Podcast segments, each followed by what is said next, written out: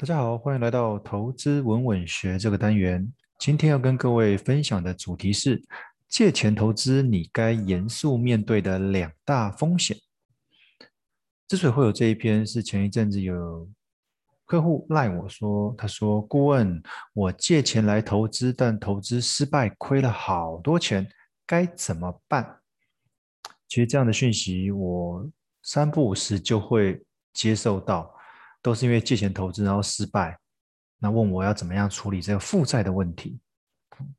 其实这两年因为股市的飙涨，让投资成为了显学啊，就每个人都在投资，几乎每个人对投资都产生了兴趣。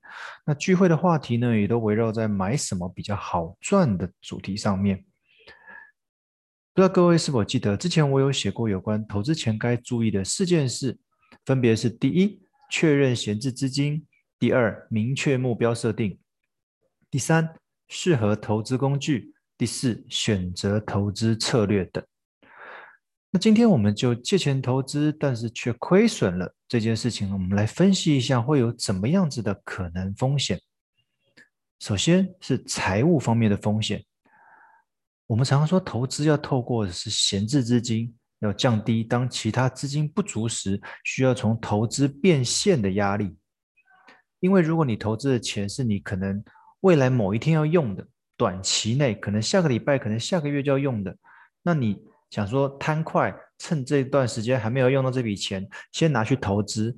但是如果投资不如预期，那用钱的时间又到了，你是不是只好变现？但是你变现的当下，你的投资是获利的吗？那倒不尽然。可惜的是呢，由于我们往往资金有限。所以，如果想要赚快钱、赚多一点的话，就必须从借贷的方式增加投资的金额，然后你的梦想泡泡就开始越来越大，直到破掉的那一刻。你可能会觉得，就是因为钱不够用，才想要借由投资来赚更多。但其实，投资只不过是你增加收入的其中一个方式罢了。在此之前，你有没有思考过你的财务状况是否健康？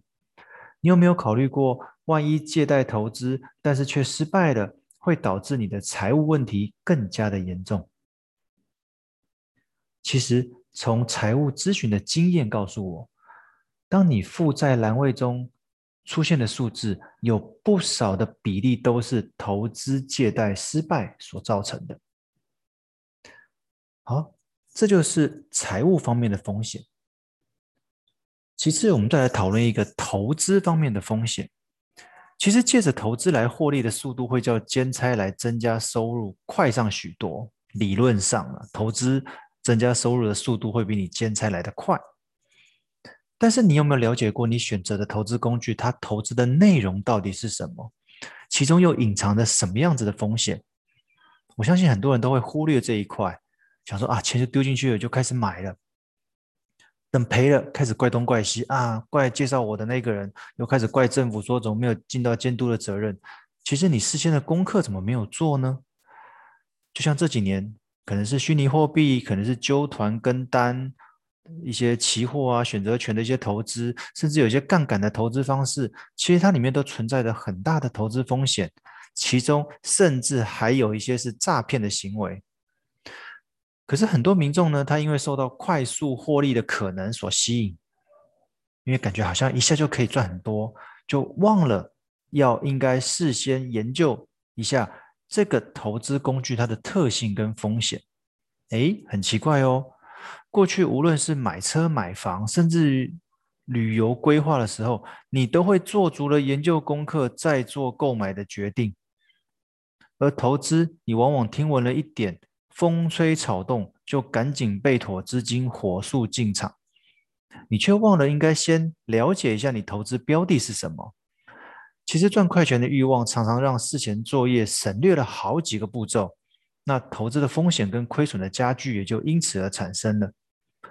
所谓预防胜于治疗，相信在投资前先询问或做功课，了解该投资工具的风险，并评估自身的财务状况。这样应该会比投资失败后再来思考如何解决恼人的负债，那压力应该会小上许多吧。对了，财务咨询的经验告诉我，如果收入小于支出，其实并不适合的投资。以上就是今天的投资稳稳学，借钱投资你该面严肃面对的两大风险。希望各位各位会喜欢，谢谢。